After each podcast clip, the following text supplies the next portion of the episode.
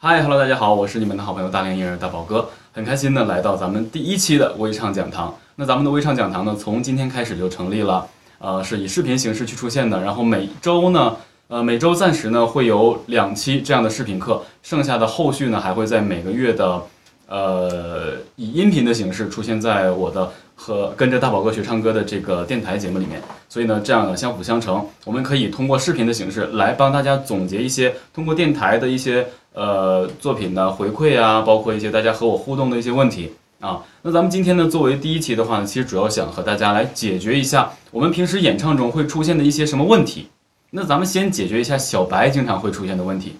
呃，之前呢，我们有好多朋友，因为我也在带这个艺考生嘛，艺考生多少多多少少都可能会有一些这个基础，但是也难免会有一些这个。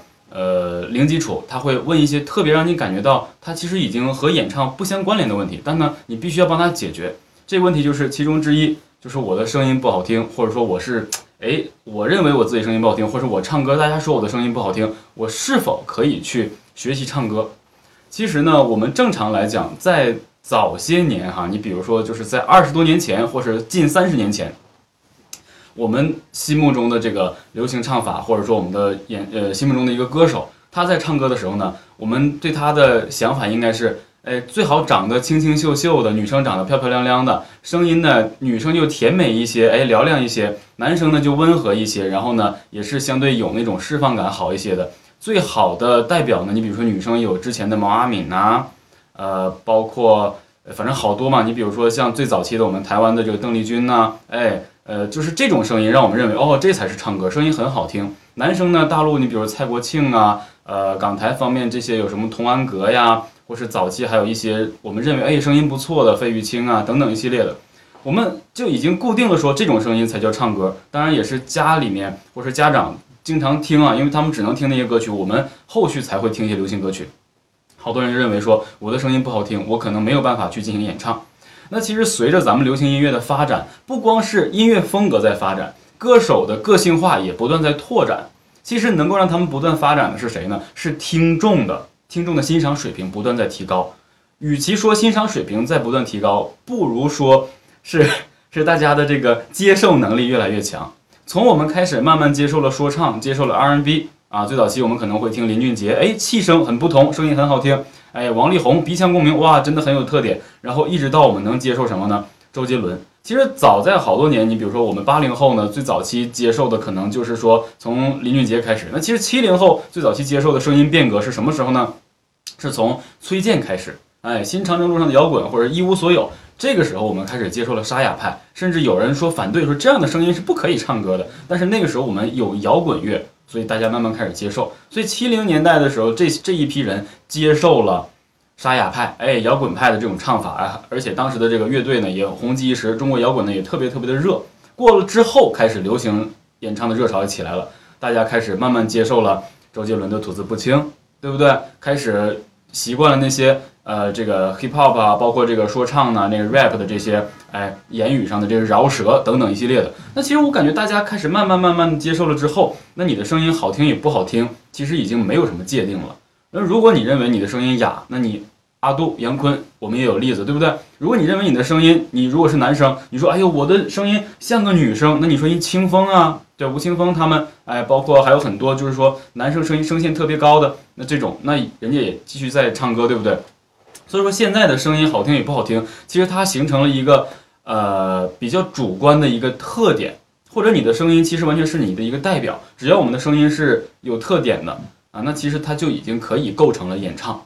另外，很多时候我们人的这个演唱，如果真正理性化去来听演唱的话，我们每个人的声音去叙述歌词，甚至我们的声音也是一个乐器，在整个伴奏中去哎融合到里面去，所以。请大家务必不要认为说我自己声音不好听，我就没有这个演唱这个歌曲的这个权利。这个权利是你自己的，而且你还可以很好的去利用它，因为你的声音很有可能就是有特点的。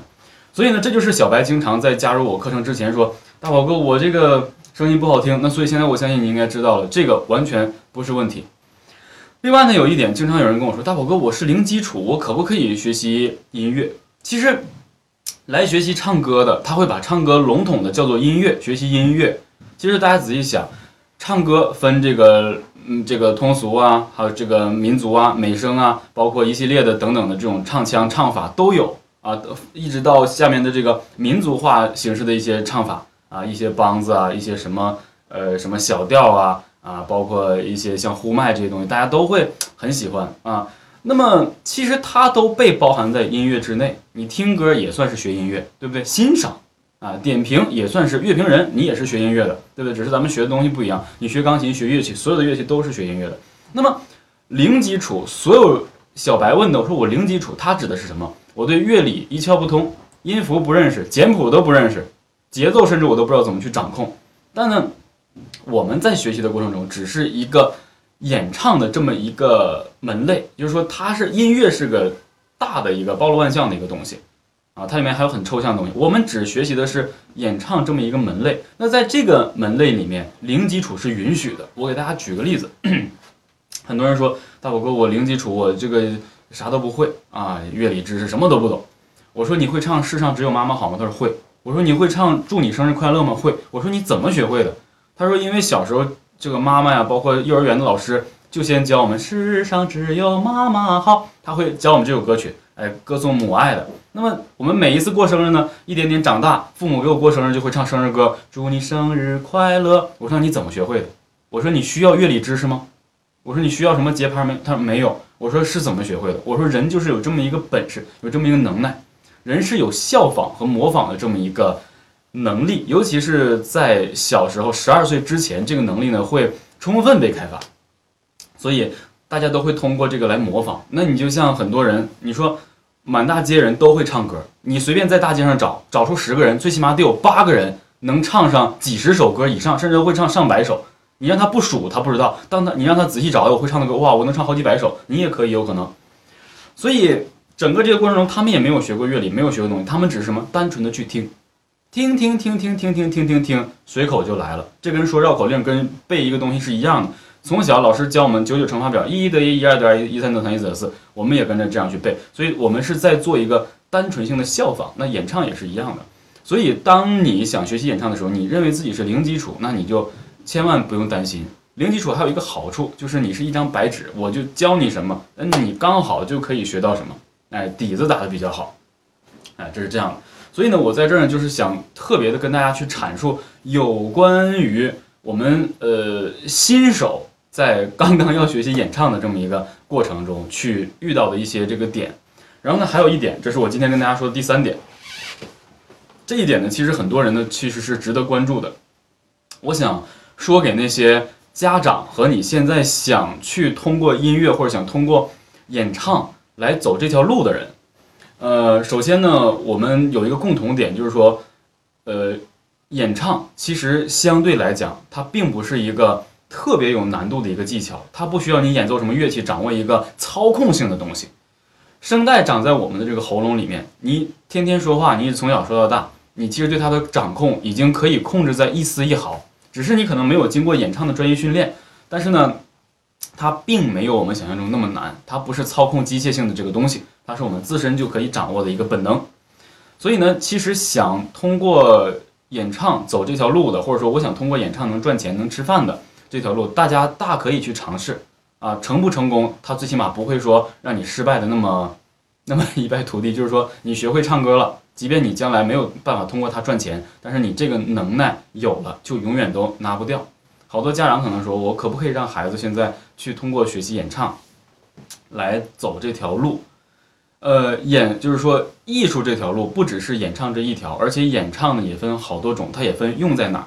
你比如说你想学习演唱，那你最后有几条道路，要么你可以去当老师啊，要么呢你可以去自己边演唱边学会一些创作，你可以自己去创作这个歌曲，然后或许或许你可以通过演唱。来，呃，成为一个什么样的乐队的主唱等等，或者你可以去当个驻唱、弹唱这些东西都可以，这都是我们学习演唱将来的发展。但是说实话，很多人其实想最直接问我的问题就是，我想成为一个歌手，成为一个歌星，那这个其实就比较难啊。但是你像我说的，去当个驻唱，我们所谓的卖唱的，但是这个也挺好的，自食其力。另外就是说，我们学习演唱可以当一个音乐老师，当个声乐老师，这是说现在最好的。像我这样当个声乐老师，也不想去当什么歌手怎么样的。